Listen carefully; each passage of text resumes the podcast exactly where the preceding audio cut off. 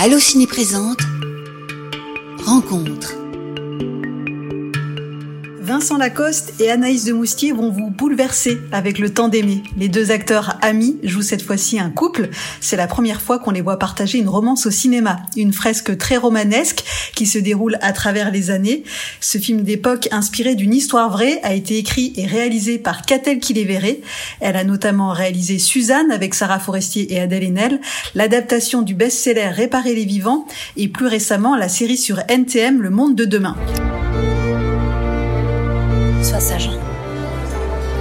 Depuis la dernière fois, j'ai pas arrêté de penser à vous.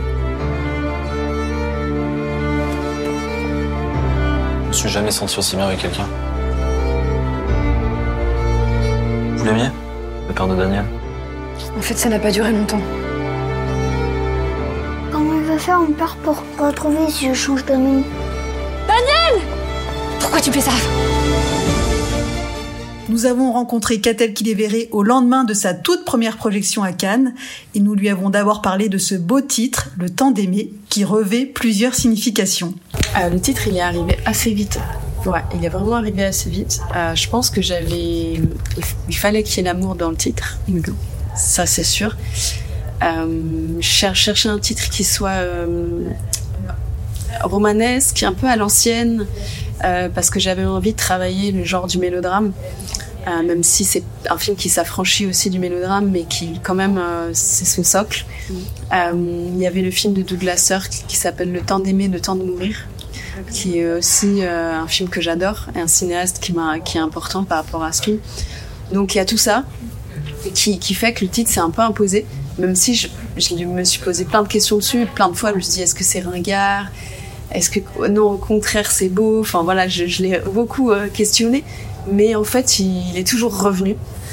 Et, et après il y a eu la question de où le mettre dans, dans le film, et donc il apparaît deux fois. Après le- les images d'archives, pour vraiment affirmer le passage du documentaire à la fiction. Et là, il a un sens. Et puis, je le fais revenir à la fin parce qu'il revêt un autre sens à la fin du film.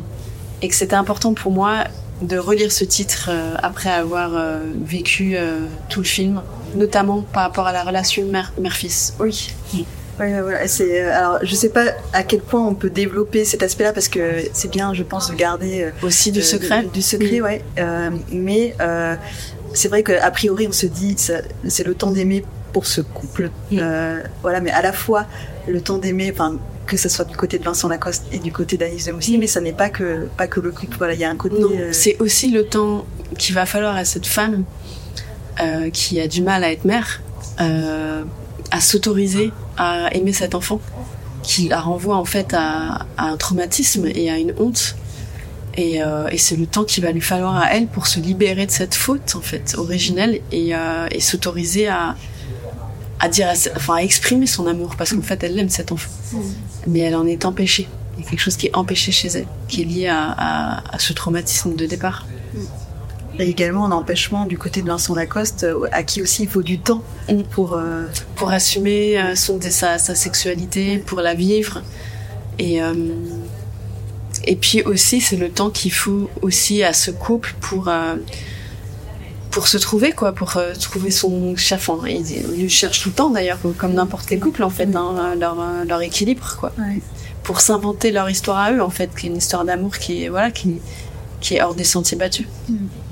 Ouais, donc c'est pour ça que je disais que c'était dense parce que c'est vrai que voilà, on- c'est pas voilà une, une, une histoire d'amour euh, en ligne droite. Voilà, Mm. c'est très euh, et euh, à la fois en tant que spectateur, voilà, on traverse ça où on l'a senti hier. Il y a des moments où voilà, ça ça riait un peu. Ouais. J'aime bien ces moments-là. Ouais. et, euh, et moi ce que j'ai aimé donc c'est le, le côté à la fois il y a un socle très classique et c'est ce que Mhm. vous disiez, mais un- par moments vous, vous nous décoiffez un peu. Voilà, c'est c'est euh, euh, il y a un truc de enfin surtout je pense aux scènes d'amour. Euh, peut-être qu'on peut développer cet aspect là parce que Mhm. elles sont euh, assez longues. Elles sont voilà il y a je, je sais pas quelle part ça représente dans le film mais il y a vous accordez beaucoup Il y a de une temps durée à euh, anormale entre guillemets par rapport à- aux autres séquences sur les scènes qui touchent à- au désir sexuel, à la sexualité, bien sûr.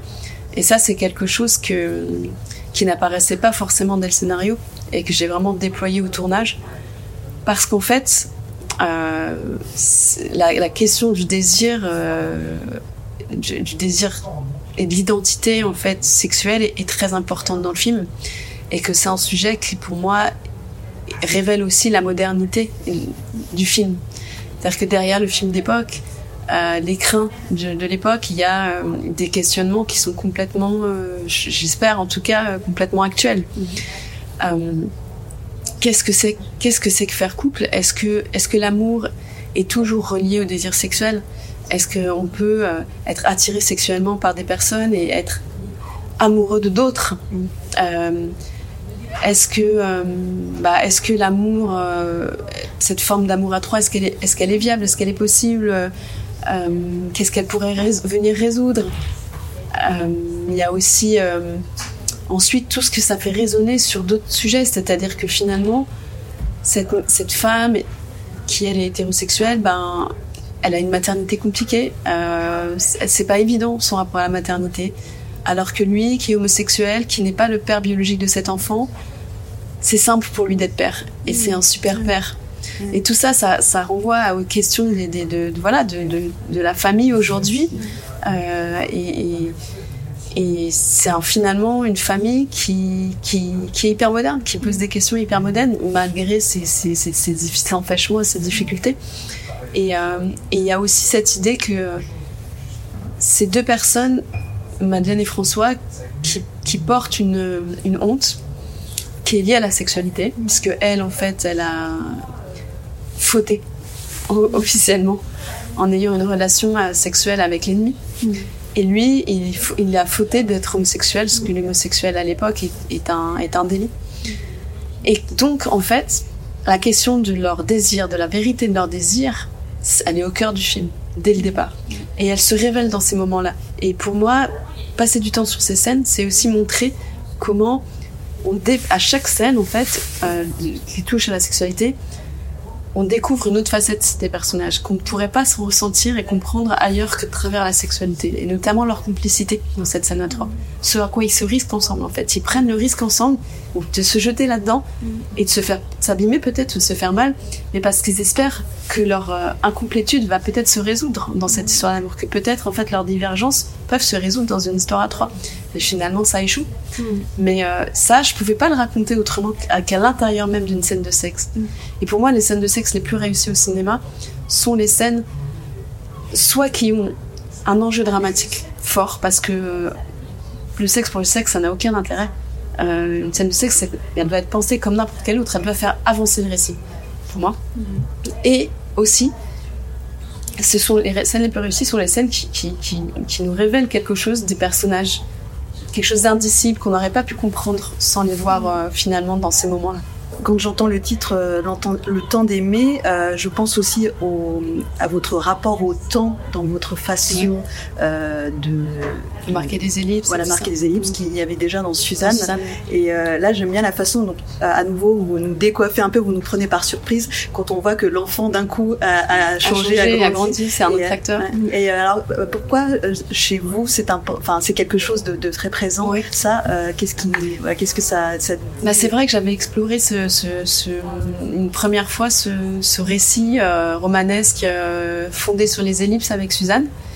Et j'y suis retournée en essayant de le déployer encore davantage parce que j'ai un goût pour ça, en fait, j'adore ça. Euh, en plus, je trouve que c'est un, une forme de récit qu'on voit peu dans le cinéma français.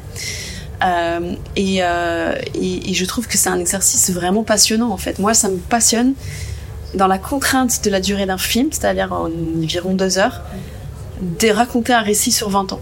C'est euh, vraiment, euh, euh, comment dire, un défi extraordinaire. Et ça a décidé de qu'est-ce qu'on va mettre hors champ, qu'est-ce qu'on va mettre dans le champ de la vie des personnages, et comment on peut, à travers cet exercice, exprimer des choses qui ne s'expriment qu'avec la notion du temps qui passe. C'est, il y a, y, a, y a des choses qui ne peuvent se dire et se comprendre que à travers le passage du temps. Par exemple, le thème de la transmission. Euh, qu'est-ce qui se transmet réellement de ses parents à ses enfants euh, De quoi ils héritent Et qu'est-ce qu'ils vont faire de ces secrets dont ils sont quelque part les victimes innocentes euh, Ça, ça n'est qu'avec le passage du temps que, que, je peux le raconter. Et, et c'est quand même aussi beaucoup un film là-dessus sur la transmission. On a deux enfants qui grandissent et qui sont des personnages très résilients. On sent que, que ce Daniel, en fait, se sauve. Sa, sa résistance au mensonge de sa mère et sa foi dans sa propre vérité le sauve, en fait, le sauve de la tragédie. Et il fait qu'il va réussir à arracher son histoire. C'est beaucoup un film qui raconte ça, c'est comment il y a toujours une histoire officielle pour un pays, pour une famille. Il y a les histoires, l'histoire qu'on raconte, qu'on veut transmettre, et puis il y a celle qu'il faut aller arracher parce qu'on ne veut pas qu'elle soit sue, parce qu'elle est tue. Euh, et c'est ce que je fais avec le travail des archives au début du film. Euh, je vais montrer des images inédites qui ont été cachées de l'histoire de la libération.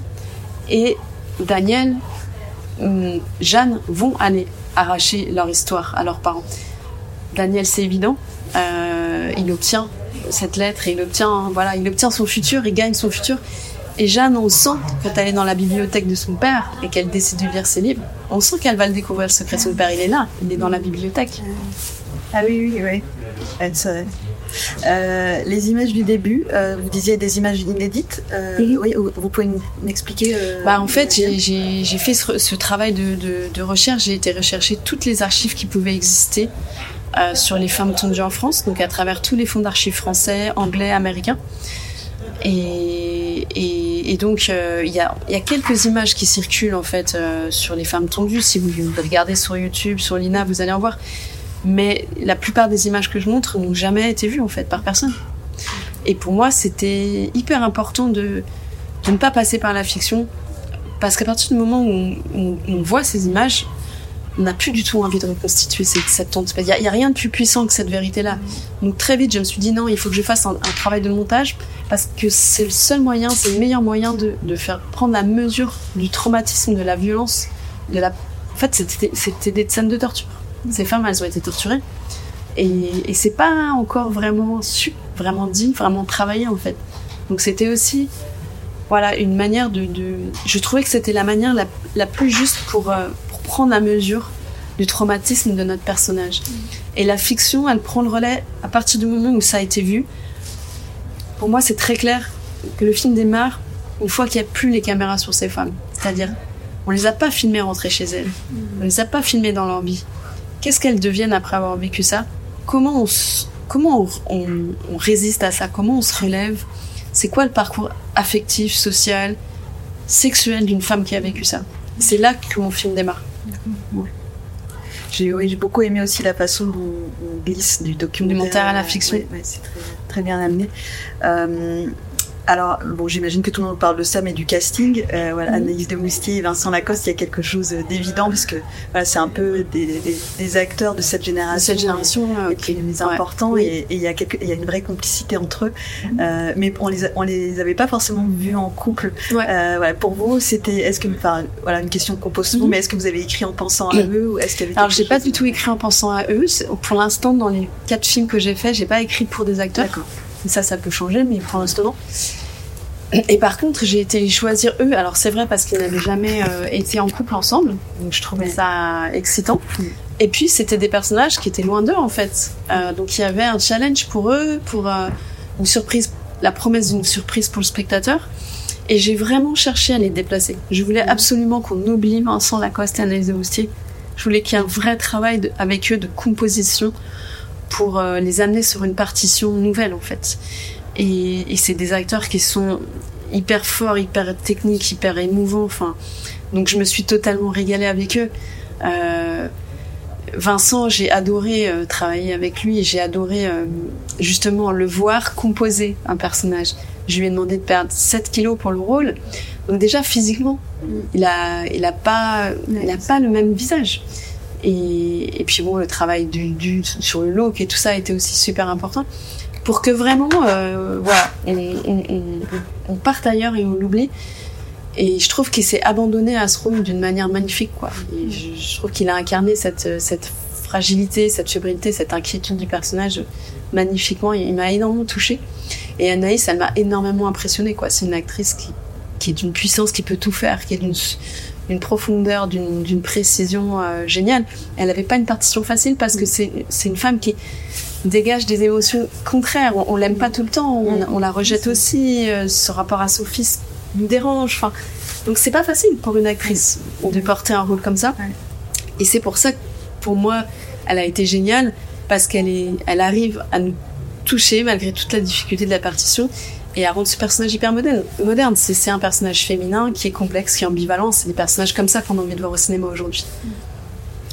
Euh, vous avez coécrit avec euh, Gilles Torrent, euh, qui a beaucoup travaillé avec André Téchiné. Est-ce que ça faisait partie un peu des, des cinéastes dans, dans la lignée desquels vous vouliez Complètement. Moi, j'adore les, j'adore le cinéma d'André Téchiné, j'adore tous ses premiers films, qui sont justement des films très romanesques, avec un souffle comme ça, euh, un rapport aussi à l'ellipse, souvent dans son cinéma, euh, au rythme. euh, il y a un rythme souvent un peu ba- battant comme ça dans, les films de Téchiné, et oui, c'est évident qu'il y a une écriture.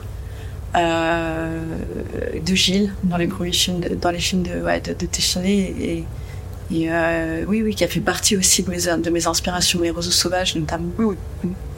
Euh, à la fin du film, on comprend que le film est assurément personnel puisqu'il est dédié à votre grand-mère. Ouais. Est-ce que vous pouvez m'en dire un, un mot? Oui, euh, bah, ma grand-mère, euh, c'était quelqu'un de très important pour moi. J'étais très proche d'elle.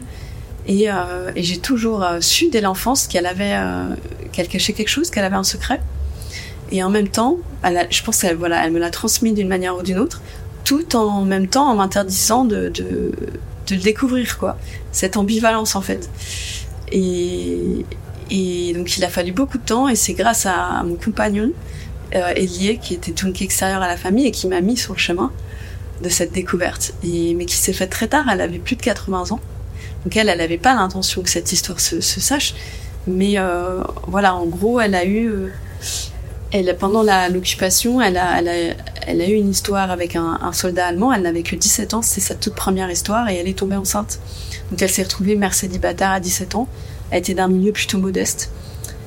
Et elle a fait la connaissance de mon grand-père quatre ans plus tard sur une plage en, Bretagne. Et lui était d'un milieu plus bourgeois. Et euh, contrairement à toute attente, parce que sa famille n'était pas tellement d'accord avec, avec ce mariage et tout, ils se sont mariés tout seuls hein, à l'église. Voilà, il l'a épousé, il a reconnu cet enfant, il l'a adopté. Et ils ont caché sa vraie paternité toute leur vie. Voilà. Donc voilà, donc il y a un vrai point de départ très biographique. Cette histoire, je pense qu'elle, euh, voilà, je la portais dans ma chair depuis toujours. Et ensuite, par contre, euh, le déploiement de l'histoire est vraiment, euh, vraiment fictionnel et vraiment, c'est vraiment écrit à deux avec Gilles.